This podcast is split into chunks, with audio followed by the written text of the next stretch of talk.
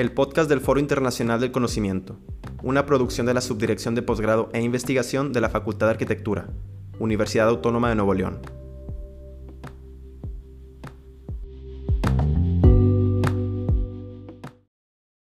Hola, soy Adolfo Benito Narváez Tijerina del Cuerpo Académico Estudios sobre Diseño.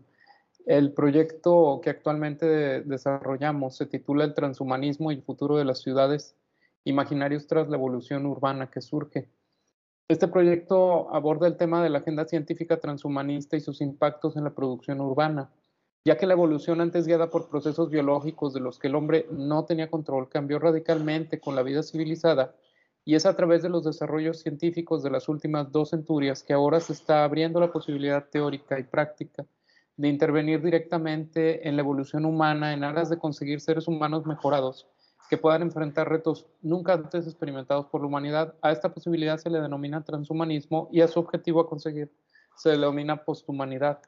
Las implicaciones bioéticas y de otras índoles de tales planteamientos abren ahora un debate donde las facciones se han enfrentado hasta hacer surgir movimientos ecoextremistas que ya han empezado a actuar desde el terrorismo, dando pie a plantear a este debate como un problema de seguridad nacional.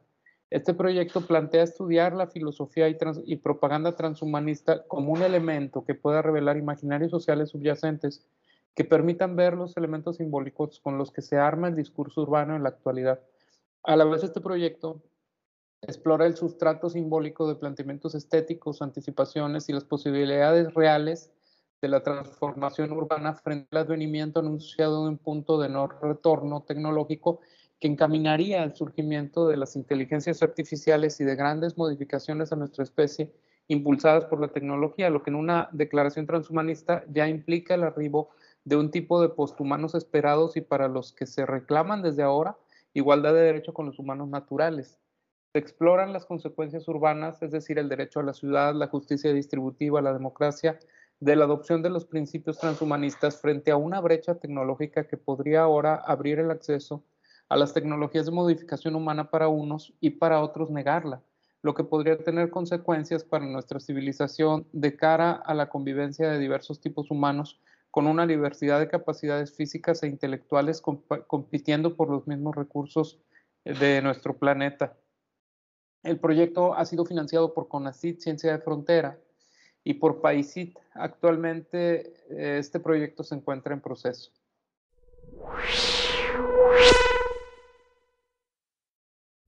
A cargo del doctor Carlos Estuardo Aparicio Moreno, con la colaboración de la doctora Elfi de Mariela Rivas Gómez, ambos miembros del Sistema Nacional de Investigadores de CONACIT, el proyecto PAICIT titulado Implicación multidisciplinaria en el estudio de la distribución socioespacial de comunidades vulnerables ante nuevas realidades, considera el aprendizaje basado en problemas como un método académico donde los estudiantes adquieren conocimientos y desarrollan habilidades para investigar y responder a problemas reales.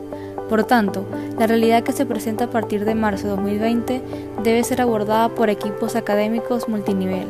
Así se distinguen como comunidades vulnerables aquellas que han migrado del campo a las grandes ciudades latinoamericanas, además de quienes vienen de desplazamientos internacionales como resultado de hambre, violencia, guerras, desastres naturales y otros efectos económicos. El área metropolitana de Monterrey ha sido un punto de encuentro de ambos tipos de migraciones.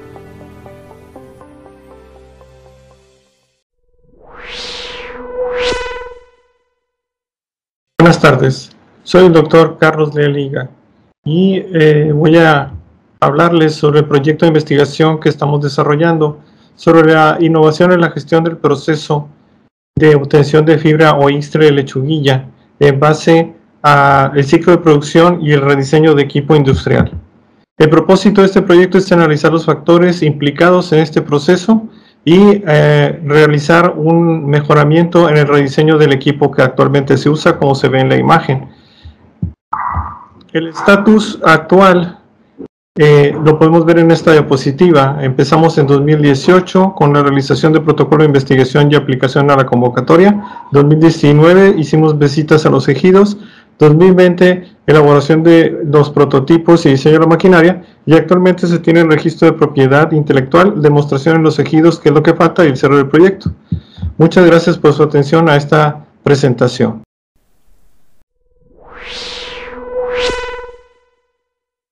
Bien, la investigación eh, en la que actualmente estoy trabajando dentro del, programa de apoyo de la investigación científica PAICIT de la ONL eh, lleva por nombre El Espacio Metropolitano Contemporáneo, una visión desde la contemporaneidad líquida.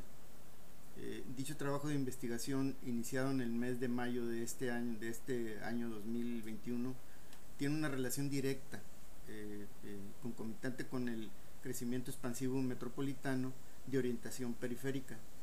Esto a partir del centro metropolitano, eh, tomando como caso de estudio precisamente la zona metropolitana de Monterrey, Nuevo León.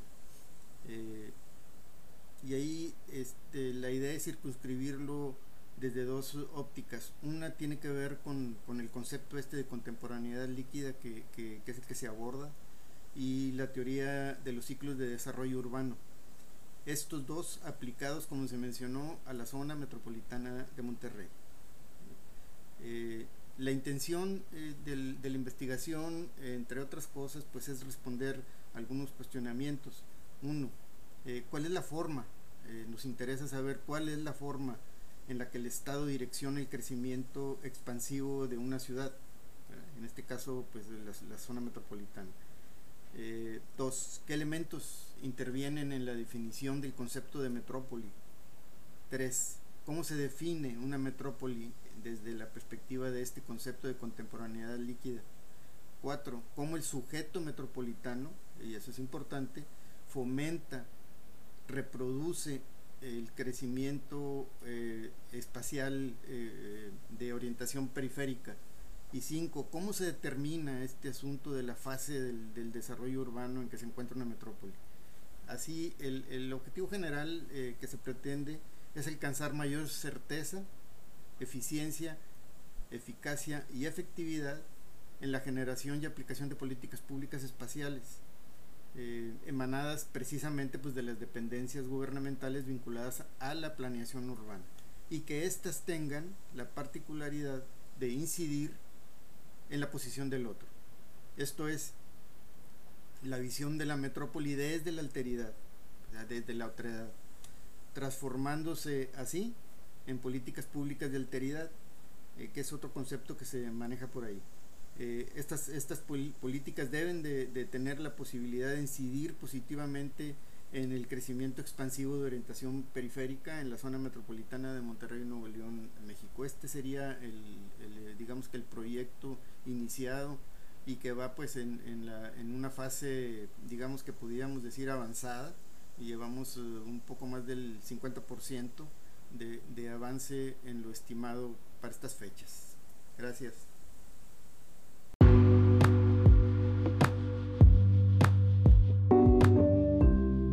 Agradecemos tu participación en la tercera edición del Foro Internacional del Conocimiento. Te invitamos a continuar escuchando nuestro podcast con un episodio nuevo cada semana. Nos vemos próximamente en la cuarta edición del foro. Hasta entonces.